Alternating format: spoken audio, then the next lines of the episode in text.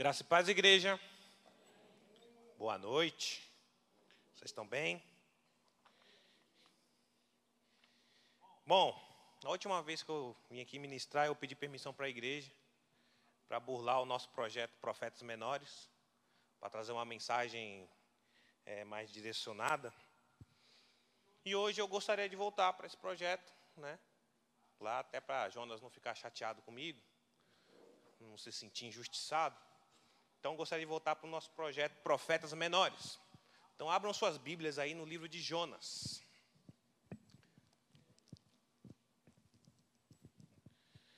Vamos falar sobre o profeta Jonas. A história de Jonas é uma das histórias mais conhecidas da Bíblia. Uma história cheia de marcas. Quando falamos de Jonas, nós já nos lembramos do profeta Fujão. Quando falamos de Jonas, nos lembramos do profeta que foi parar na barriga do grande peixe. Fatos interessantes que geram diversas discussões teológicas e também que despertam muita, muitas curiosidades. Mas para quem não se recorda da história de Jonas, ou para quem não conhece a história de Jonas, a, a história é o seguinte: Jonas é um profeta lá do Reino do Norte. Deixa a Bíblia aberta aí no livro de Jonas, né? daqui a pouco eu falo a, a referência certinho. Jonas é um profeta lá do Reino do Norte, lá de, lá de Gat-Efer. Né? Essa informação é dita lá em 2 Reis, capítulo 14, versículo 25 é a única referência ao profeta fora do seu próprio livro. Então ele vem lá do reino do norte e ele foi, viveu, ele foi contemporâneo do profeta Amós e do profeta Oséias, os dois últimos profetas que eu explanei aqui nas duas últimas vezes que ministrei.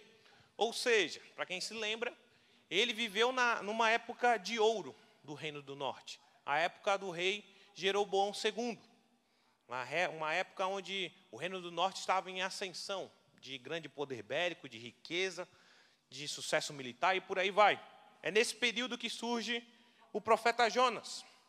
Mais diferente dos outros profetas que eu acabei de citar, Jonas não foi comissionado para falar para o seu povo, nem para o reino, nem para o reino do norte, nem para o reino do sul.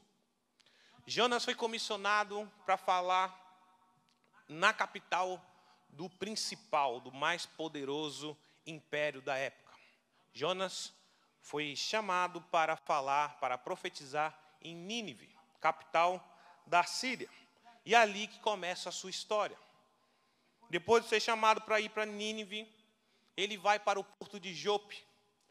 Mas ao invés de ele pegar um barco para ir para Nínive, ele pega um barco para ir para Tarsis, caminho oposto, muito distante do, da onde ele estava é muito distante do destino que ele deveria ir. Tarsis ficava lá no extremo ocidente, passando por Roma, chegando na Espanha já. Bem diferente, a rota completamente diferente. Ele pegou esse lado oposto na tentativa de fugir da missão que Deus tinha para ele. Mas o navio que ele pegou passou por uma tempestade, uma tempestade enviada pelo próprio Senhor. E ali, lá no porão do navio, a tripulação desesperada pelo que estava acontecendo, tenta procurar a causa do o porquê daquela tempestade, porquê daquela aflição, e ali descobrem que o problema é Jonas. Jonas reconhece isso, e aí ele cede e é lançado ao mar. No mar, Deus envia um grande peixe que abocanha o profeta. E ali, na barriga desse peixe, ele passa três dias. Dentro da barriga do peixe, ele faz uma oração demonstrando o arrependimento e reconhecendo a grandiosidade do seu Deus. Então Deus ordena ao peixe que vomite o profeta em terra firme, e assim o peixe o fez. Em terra firme, o profeta recebe uma segunda oportunidade de cumprir o seu chamado. E então ele dessa vez ele vai, vai para Nínive.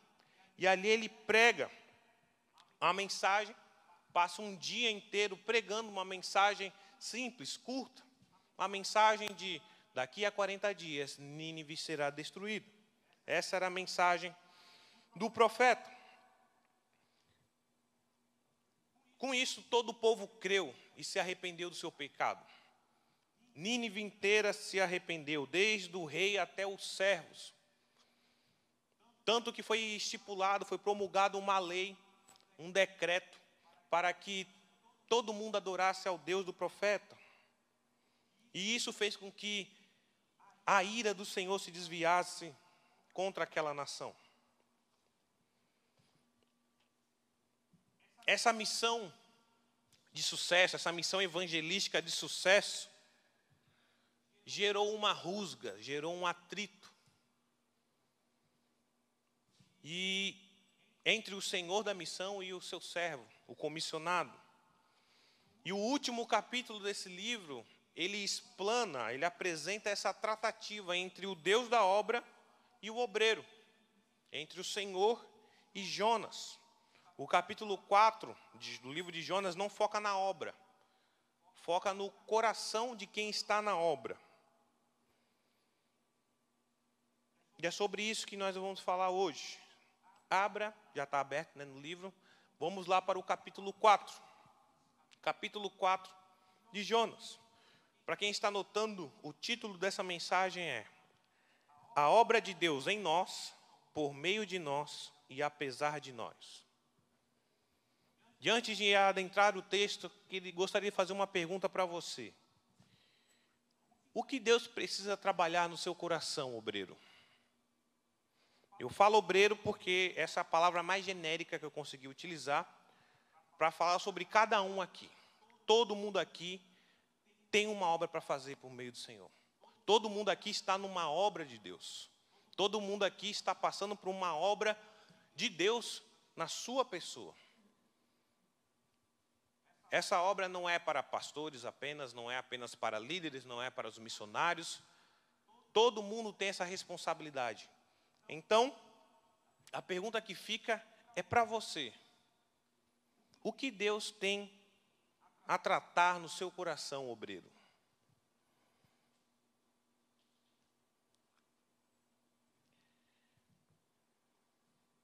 O capítulo 4 começa com o relato do que aconteceu depois dessa missão bem-sucedida do profeta Jonas, do evangelista Jonas. E no versículo 1 diz o seguinte: Jonas, porém, ficou profundamente descontente com isso e enfureceu-se. O texto fala que, no, na forma literal, que Jonas ferveu. Ele ferveu de ira. Ele se esquentou demasiadamente. Ele ficou amplamente descontente com isso. Com isso o quê? Está se referindo ao versículo anterior, capítulo 3, versículo 10. Tendo em vista o que eles fizeram e como abandonaram seus maus caminhos, aqui está falando dos ninivitas. Deus se arrependeu e não os destruiu como tinha ameaçado.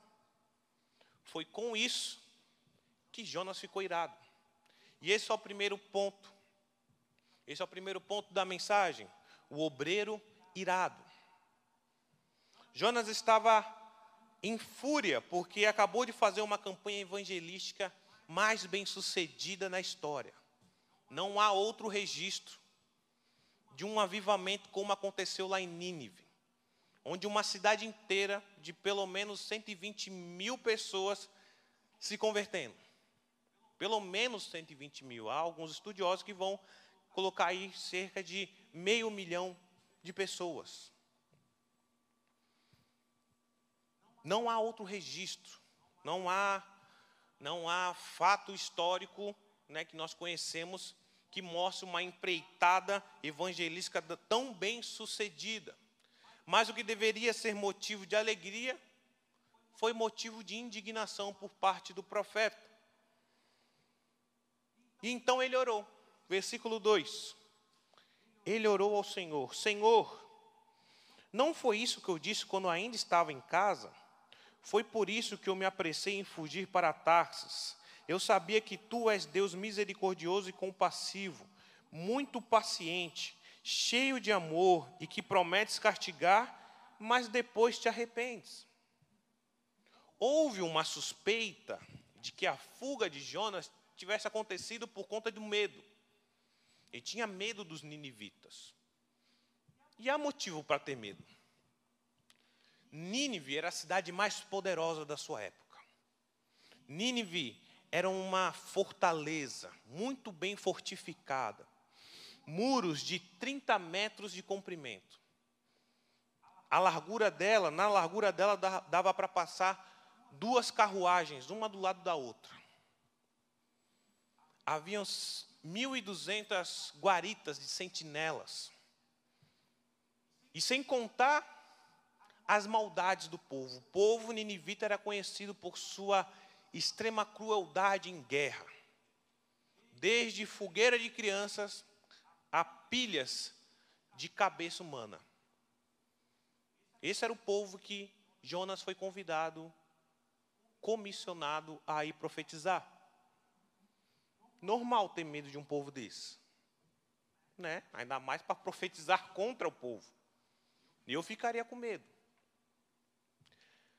Mas não foi por medo que Jonas fugiu. O texto, versículo 2, demonstra por que, que ele fugiu. Porque ele conhecia o Deus que ele servia. Ele coloca aqui, foi por isso que eu não quis ir. Por isso que eu me apressei em ir para Tarsis. Porque eu estava com medo? Não. Porque eu sabia que o Senhor é bom. Eu sabia que o Senhor ia se arrepender.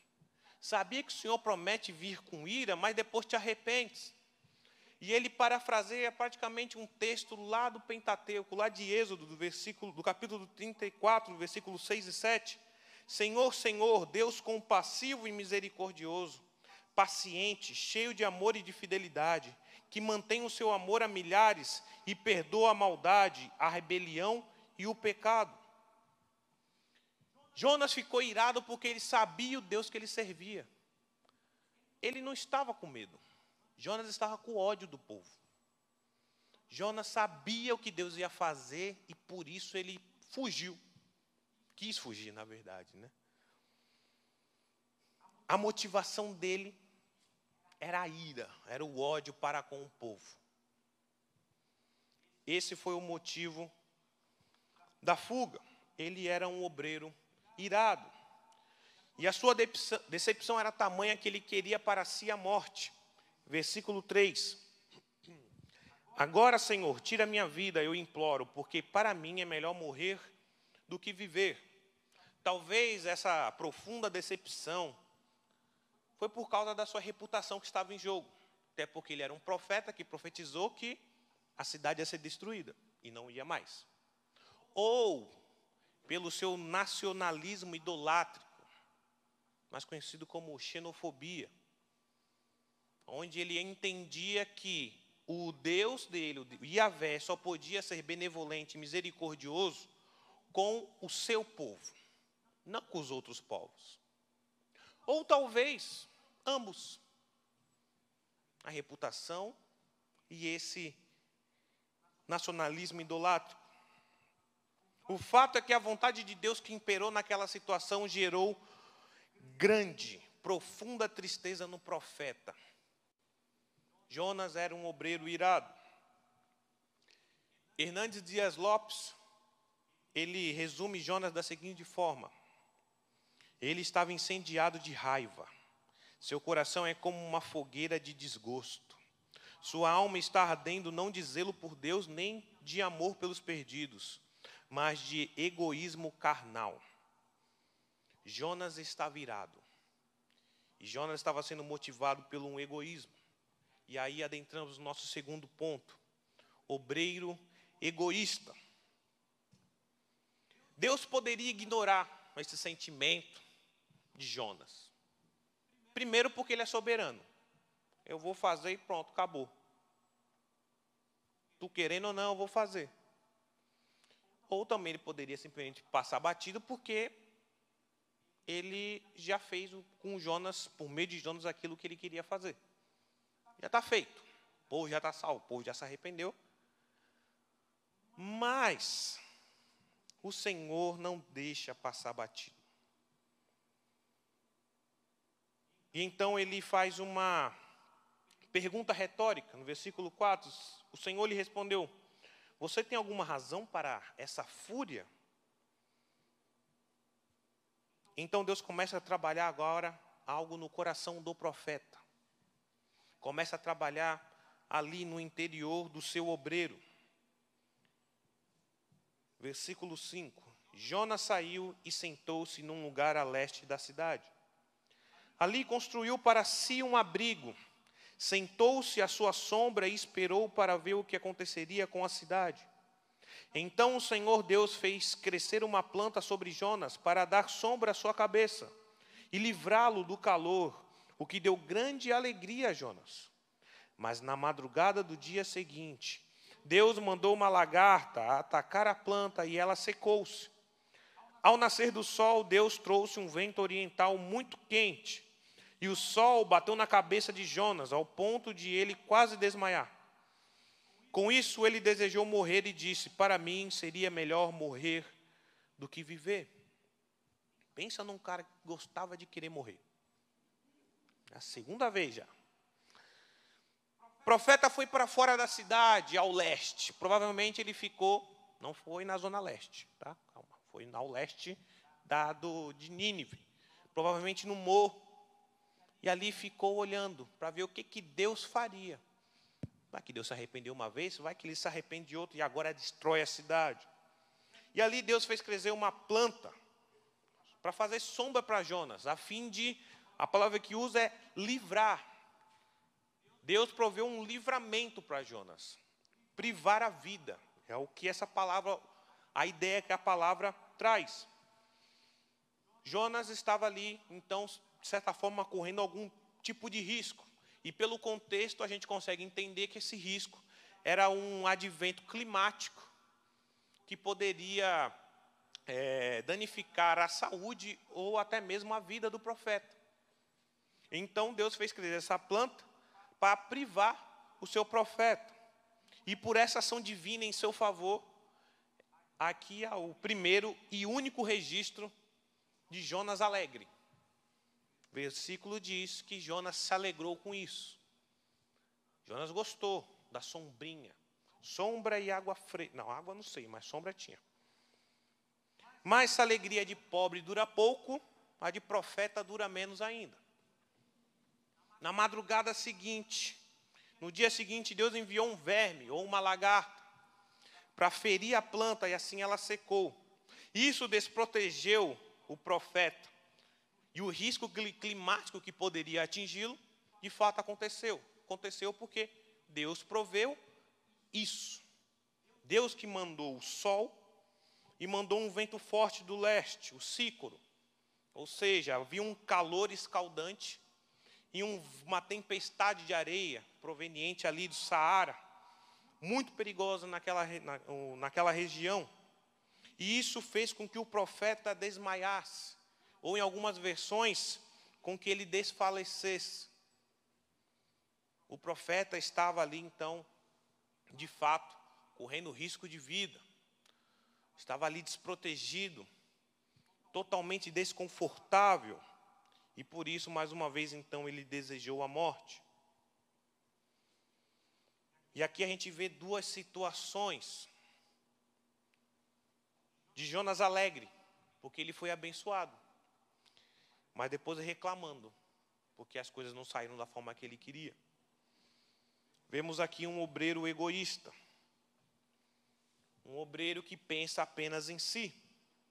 Jonas se alegra quando é abençoado, mas reclama quando os outros são abençoados. Ele festeja por uma planta e por uma sombra, mas ele critica com a salvação de uma nação inteira. Ele lamenta a morte de uma planta, mas ele se alegra e se enfurece porque Deus não proveu a morte de milhares de pessoas. Esse era o profeta egoísta, um obreiro egoísta. Jonas estava sendo egoísta nesse momento. E então, utilizando disso tudo, Deus intervém para trabalhar no coração do obreiro. E aí então entramos no último ponto: a obra no obreiro. Depois disso tudo, o Senhor questiona Jonas mais uma vez, tem um diálogo com ele ali mais uma vez, versículo 9. Mas Deus disse a Jonas: Você tem alguma razão para estar tão furioso por causa da planta? Respondeu ele: Sim, tenho. Eu estou furioso ao ponto de querer morrer. Oh, cara chato. Não, vai Jonas querer morrer de novo. Essa situação orquestrada por Deus nada mais foi do que uma ferramenta didática do soberano para demonstrar sua visão missionária, global e altruísta, confrontando a visão nacional e egoísta do profeta. E então o Senhor continua. Mas o Senhor lhe diz: Você tem pena dessa planta, embora não a tenha podado, nem a tenha feito crescer. Ela nasceu numa noite, e numa noite morreu. Contudo, Nínive tem mais de 120 mil pessoas que não sabem nem distinguir a mão direita da esquerda, além de muitos rebanhos. Não deveria eu ter pena dessa grande cidade? Toda essa, essa parte, tudo que aconteceu, desde o nascer da planta até o vento, a tempestade que sobreveio, tudo isso foi orquestrado por Deus para ensinar, para trabalhar no coração do profeta. Essa mentalidade de odiar os de fora, esse nacionalismo idolátrico, essa xenofobia, pertence ao povo de Deus desde os seus primórdios. No decorrer da história, a gente consegue ver que esse é um empecilho muito grande dentro do, do povo de Deus. A ponto de que Deus tem que decretar algumas leis para proteger os estrangeiros, de privar os estrangeiros, aqueles que não eram naturais do povo. No Novo Testamento, nós vemos os judeus que não mediam esforço para privar aqueles que eram gentios, aqueles que não eram do povo, colocando barreiras, empecilhos. Tudo isso é contra o entendimento, o desejo de Deus para o seu povo. Esse sentimento, essa visão missionária global e altruísta, é uma identidade que Deus carregou desde, os, desde o embrião do seu povo. Quando Deus criou um povo, Ele criou o seu povo com isso, com essa visão. Ele não criou o povo com um fim em si mesmo. Ele criou um povo com um objetivo. Quando a gente vê o Senhor ali arquitetando o surgimento do seu povo com Abraão, por meio das suas promessas, a gente vê o anseio de, do Senhor. Quando ele vai criar o povo, o que, que ele diz para Abraão no capítulo 12, versículo 3 do livro de Gênesis? Por meio de vocês, todos os povos da terra serão abençoados. Por meio de vocês. Por meio de vocês, eu não vou abençoar vocês. Por meio de vocês, eu vou abençoar os outros por meio de vocês eu vou abençoar os outros povos, ou todas as famílias da terra. Esse era o desejo do Senhor, essa era a visão dele. O desejo dele sempre foi de alcançar os outros povos por meio do seu povo. Mas por muitas vezes seu povo se fechou em si mesmo, se fechou na sua panela e não buscou os que eram de fora. E muitas vezes ele mesmo criou a barreira para que os de fora não chegassem não fossem abençoados pelo seu Deus, como foi o profeta Jonas. O que Jonas está fazendo é exatamente isso. Não querendo que os outros povos, no caso Nínive, fossem abençoados por Deus. Essa era a ira dele. Esse era o motivo de egoísmo dele. Mas o louco de tudo é que Deus agiu com graça e com misericórdia para com Nínive demonstrando o seu amor global para com essa nação, abençoando essa nação. Mas ele também buscou trabalhar isso com o seu obreiro. Ele não simplesmente usou o profeta, não simplesmente usou seu missionário e já era, acabou. Não, ele fez questão de implantar essa visão missionária global e altruísta dele no seu comissionado, no seu missionário, no seu obreiro. O livro de Jonas se termina no capítulo 3. Já estava ótimo. Um avivamento. Uhul! Todo mundo se salvou. A misericórdia de Deus, Deus ia ser engrandecido. Glórias! Mas Deus fez questão de incluir o capítulo 4, demonstrando a tratativa que ele teve com o seu. Deus fez questão de trabalhar essa visão missionária, essa visão nada egoísta do Senhor na vida do seu comissionado, do seu obreiro. Deus não deixou passar batido. Deus foi atrás, Deus trabalhou. Deus continuou essa obra no obreiro. E qual foi a resposta de Jonas? A resposta de Jonas a esse trabalhar de Deus na vida dele? Não sei, o livro termina aqui. Mas para falar a verdade, não importa qual foi a resposta de Jonas. Não sabemos e não nos interessa. A pergunta que precisa ser respondida é: o que Deus precisa trabalhar na sua vida, obreiro? Na sua. E qual é a resposta que você vai dar a esse trabalhar? Deus poderia passar batido esse capítulo 4, poderia tirar, mas ele fez questão de mostrar que ele trabalha nos seus obreiros. E ele está trabalhando em mim e em você. Em resumo, nós podemos concluir que a obra de Deus foi está sendo e continuar, continuará a ser feita em nós, por meio de nós e apesar de nós. Todos nós somos Jonas, obreiros em construção, trabalhando para Deus enquanto Ele continua trabalhando na gente. E enquanto essa boa obra que Ele começou em nossas vidas não termina, há algumas coisas que nós não podemos nos esquecer. Primeira coisa que nós não podemos nos esquecer é da graça e da soberania de Deus. A obra não depende de nós e será feita apesar de nós. Jonas, se a gente olhar para o texto, ele nem pregou direito. Capítulo 3, do versículo 13 e 4, diz que a cidade de Nínive, para percorrer ela toda, tinha que andar três dias. Ele andou um, pregando. Ele andou um terço só. Então ele pregou para um terço da população. E ainda vem com uma mensagem furreca. Uma frase de mensagem dele. Fico imaginando o Jonas com aquela vontade que ele queria de salvar Nínive pregando. Que é 40 dias. Jonas, é, é Nínive. Que? É, vai acabar, hein? Que? É, hum. Nínive vai ser destruída, hein? 40 dias. É isso. O ânimo, aquela vontade. Um dia, nem correu os três dias para pregar. Mas ainda assim, toda, toda a nação creu e se arrependeu. Olha que coisa louca.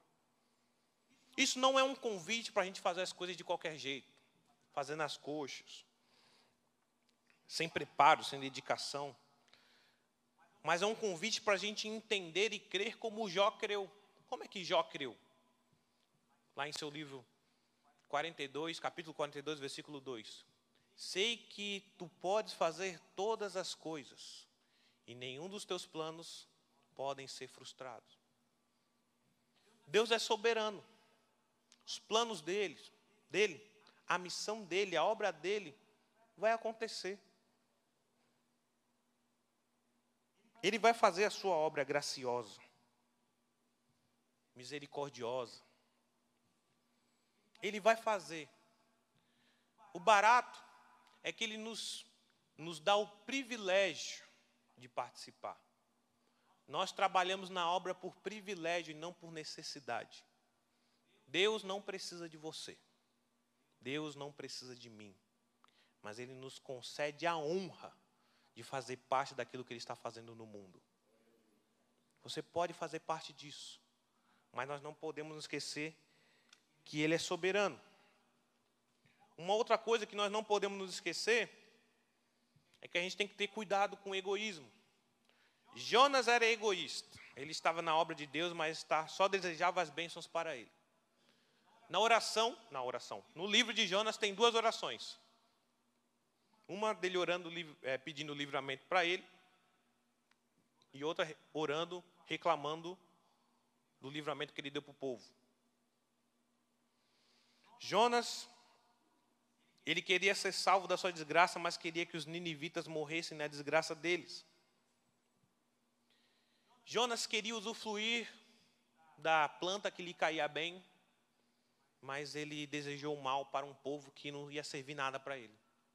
Jonas era um profeta egoísta. E a nossa natureza humana, ela é egoísta, ela é egocêntrica, ela pensa em si. Isso, e pode acontecer com a gente o que aconteceu com Jonas, de estar na obra, a serviço do reino, mas ansiando benefícios próprios, lutando por vantagens pessoais, negligenciando o bem do outro por estar focado apenas em si. E contra isso a gente precisa vigiar. A gente precisa vigiar contra essa tendência. Então, não podemos nos esquecer de tomar cuidado com o egoísmo. Outra coisa que nós não podemos nos esquecer é que Deus se preocupa em ajustar a visão dos seus obreiros. Como eu disse, se o livro termina no capítulo 3, já explana, já demonstra a soberania, a glória, a misericórdia de Deus de maneira estupenda. Mas Deus faz questão de trabalhar em Jonas, faz questão de trabalhar no seu obreiro. E Jonas estava no fronte. Jonas estava no campo de batalha. Jonas estava obedecendo tudo aquilo que Deus tinha ordenado. Ele tinha acabado de ter sucesso na maior campanha missionária evangelística de todos os tempos. Mas ainda assim ele tinha pendências que precisavam ser tratadas. E Deus não deixou essas pendências passarem batidas, mesmo com o sucesso ministerial do seu servo. Mesmo tudo dando certo, Deus fez questão de trabalhar isso no seu, no seu obreiro. Ele sabia o que precisava tratar e tratou. E Deus, Ele quer agir por meio de nós. Ele quer fazer por meio de nós, mas Ele também quer trabalhar em nós. Ele tem uma obra para fazer em nossas vidas ainda. Independente do tempo de igreja que você tenha, independente do cargo ministerial que você exerce, independente da experiência espiritual que você já teve, independente do nível de espiritualidade que você está, você ainda tem algo a ser tratado no seu coração. Ainda há uma obra sendo feita na sua vida. E nós não podemos nos esquecer disso. Nós precisamos ser humildes e aceitar esse trabalhar de Deus em nós. Nós não podemos nos esquecer disso. E por fim, nós não podemos nos esquecer que cumprir o chamado de Deus confronta o nosso ego. Confronta. E quando eu falo ego aqui, eu estou falando no sentido da nossa pessoalidade, da nossa personalidade, do nosso ser interior. Muitas vezes o desejo de fugir, que nem Jonas fez, esse desejo bate, sabe por quê? Porque muitas vezes nós somos comissionados para fazer aquilo que nós não queríamos fazer. Muitas vezes nós somos chamados para ser aquilo que nós não gostaríamos de ser. Muitas vezes somos chamados para estar aonde nós não gostaríamos de estar. Muitas vezes nós precisamos assumir algo no momento mais impróprio e inoportuno da sua vida. Mas naquele momento você precisa agir, assumir. E por experiência própria, Muitas vezes tudo isso vai acontecer ao mesmo tempo. Para bagunçar com o peão. E aí? O chamado de Deus costumeiramente, rotineiramente nos tira da zona de conforto. Vestir a camisa do evangelho nos levará a um confronto contra nós mesmos.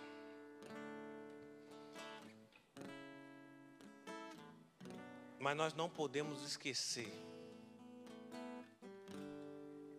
Não podemos esquecer que a obediência a Deus vale muito mais do que os nossos próprios planos. O ser comprometido com, com, a coisa, com as coisas de Deus, com as coisas do reino, vale muito mais do que a nossa própria vida. Por isso que nós não podemos nos esquecer que mesmo confrontado nós devemos a obediência para o nosso bem.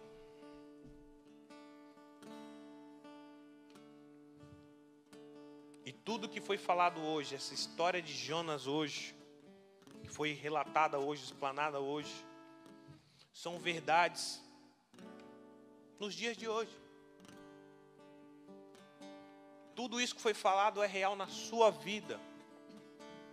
Todos nós somos Jonas. Talvez não vai parar na boca do peixe. Assim esperamos. Mas todos nós somos que nem Jonas, obreiros muitas vezes irados, muitas vezes com sentimentos egoístas, muitas vezes com sentimentos distorcidos, contrários àquilo que Deus tem para nós. Mas nós precisamos entender que Ele é soberano e, cumprir, e cumprirá os seus planos, apesar de nós.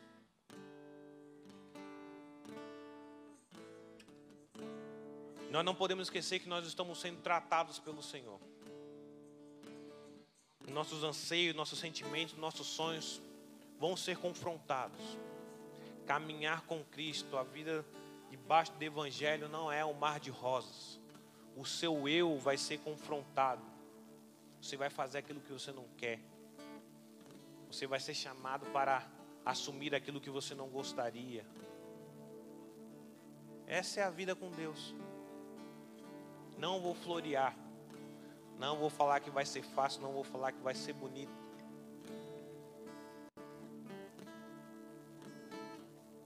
Mas o propósito de Deus, por meio da obediência, por meio do reconhecimento da soberania dele, pode ser cumprido por meio de nós. E esse é o privilégio que nós temos.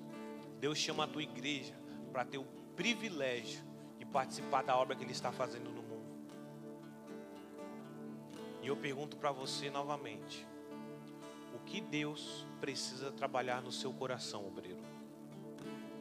E qual é a resposta que você vai dar, que você vai dar a esse trabalhar dele? Vamos ficar de pé?